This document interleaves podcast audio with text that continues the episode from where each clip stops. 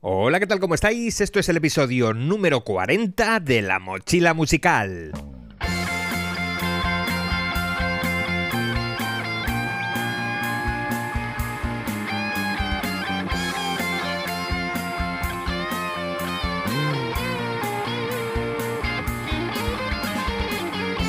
Cuando empiezas en esto de la música, cuando no tienes nada de experiencia o muy poca, te das cuenta de que hay conceptos, términos, palabras que te suenan pero que no tienes muy claro lo que son en la industria musical. Sobre todo, desconocemos la labor de mucha gente con la que estaremos obligados a trabajar a lo largo de nuestra carrera. Hoy, en la mochila musical, hablamos de términos que todo músico debería conocer.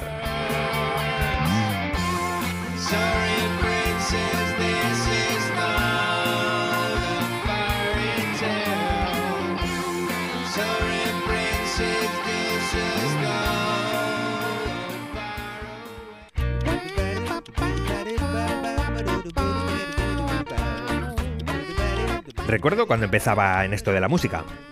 Con mis 16 imberbes años nos juntábamos y hacíamos música ratonera en un pequeño local. Un buen día salió el tema de grabar una maqueta.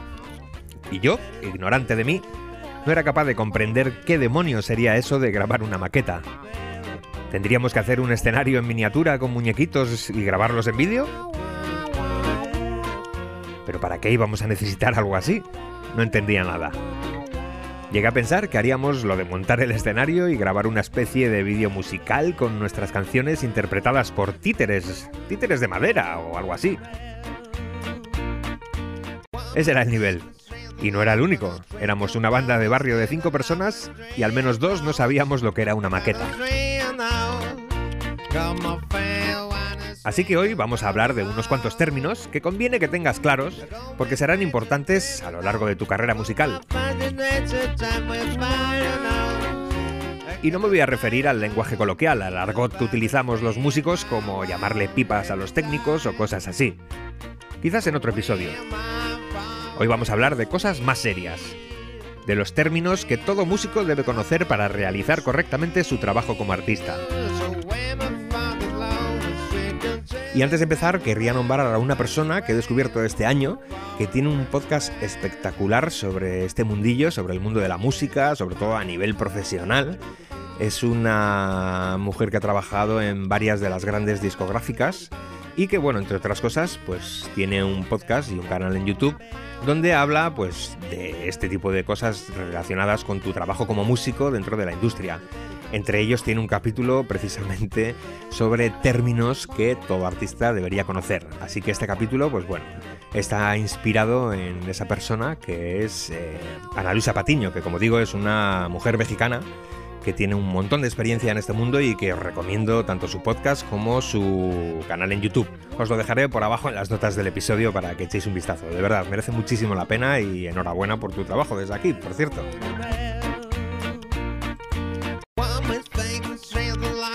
Vamos a intentar hacerlo de forma alfabética y empecemos por el anticipo o adelanto.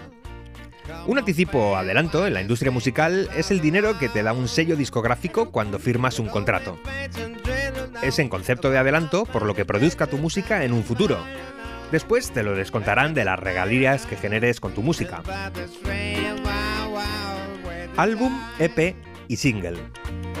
Un álbum en la industria de la música es una compilación de siete o más canciones, todas ellas bajo un mismo código de producto y bajo un mismo título. Los discos que llamábamos antes.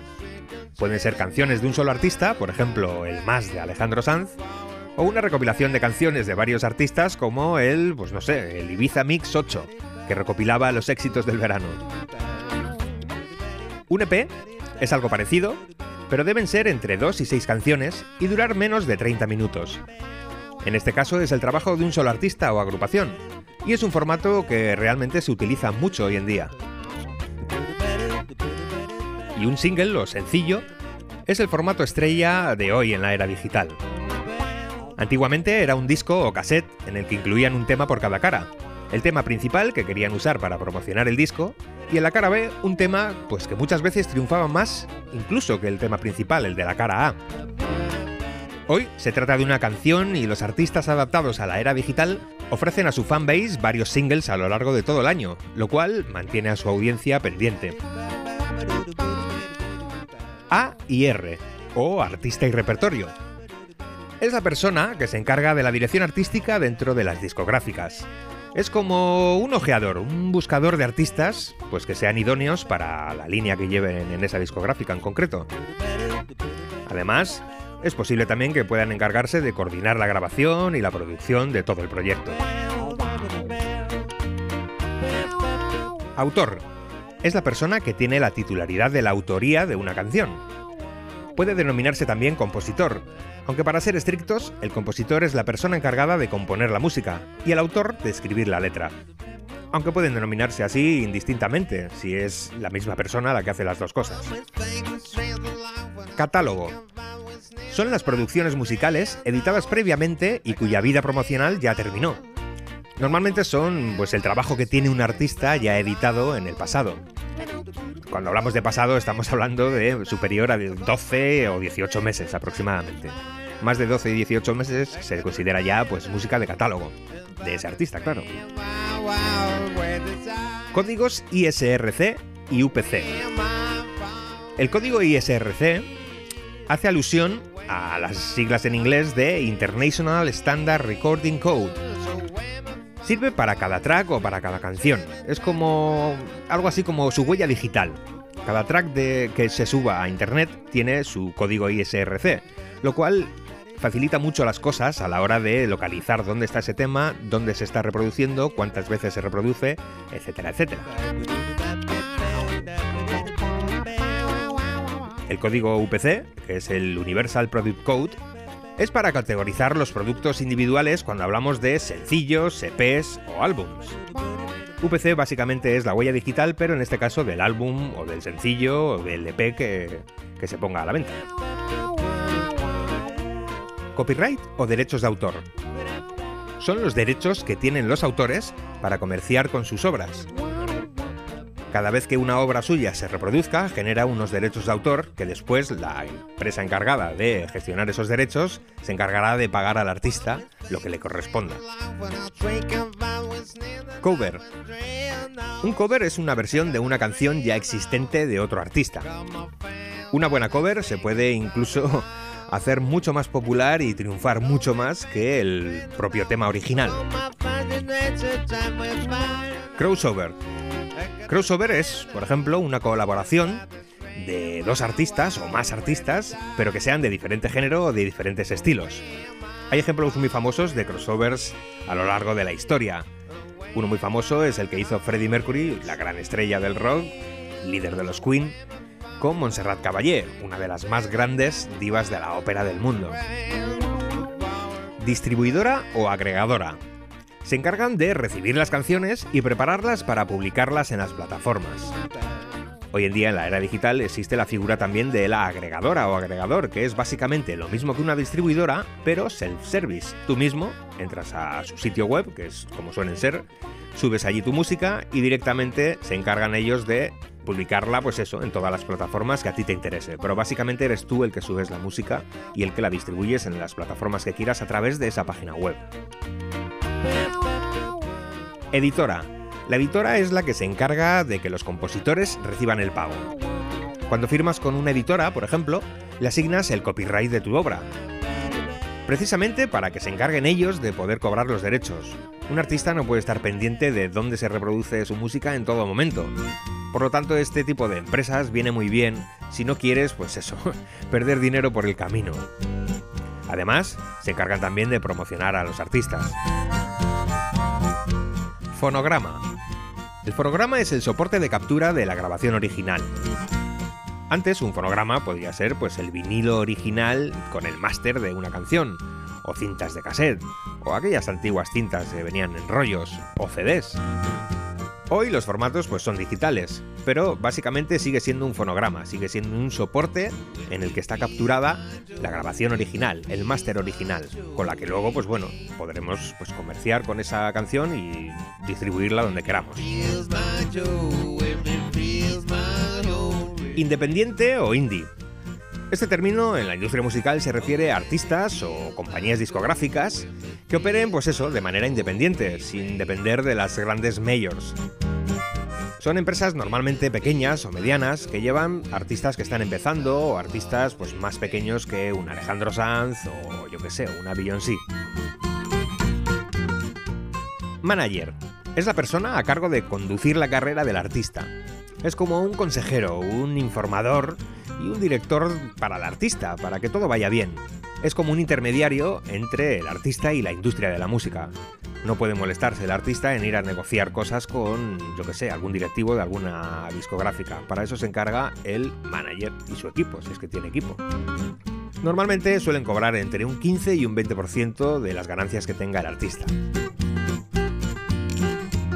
Metadatos. Se refiere a la información que se adjunta a los archivos de audio para distribuirla en las diferentes plataformas digitales. Hoy en día son importantísimos los metadatos y permite sobre todo a las plataformas digitales organizarla de tal manera que al usuario le sea lo más sencillo posible encontrarla. Así que más te vale que cuides bien los metadatos y los introduzcas bien en tus tracks. Productor. Es la persona a cargo de la grabación de una canción o un álbum en un estudio. Puede ser incluso que tengas responsabilidades artísticas, dependiendo del nivel del artista. Si llegas, por ejemplo, al estudio y el productor que te va a hacer el disco ve que, bueno, pues no tienes tanta experiencia, pues es muy probable que te dé opiniones o que te dé directrices o que te diga cántalo así o tócalo así. Normalmente suelen tener razón, así que hazles caso. Promotor. Un promotor es el encargado de buscar las actuaciones y sobre todo de promocionarte en la prensa, en diferentes medios, etc. Publicista. Se encarga de planificar el posicionamiento del artista y es el encargado de la exposición en los medios de comunicación. Básicamente, pues te dirá cómo debes vestir, cómo debes actuar, pues todas esas cosas que hace un publicista para que tu imagen sea lo más atractiva posible y funcione lo mejor posible tanto en las redes como en cualquier mundo digital. Regalías. Regalías es el ingreso para el artista de los streamings, vistas o escuchas de su música y sus vídeos o lo que tenga en los diferentes medios digitales. Básicamente es lo que va a recibir eh, en cuestiones de dinero el artista, pues porque su música se escuche aquí o allá.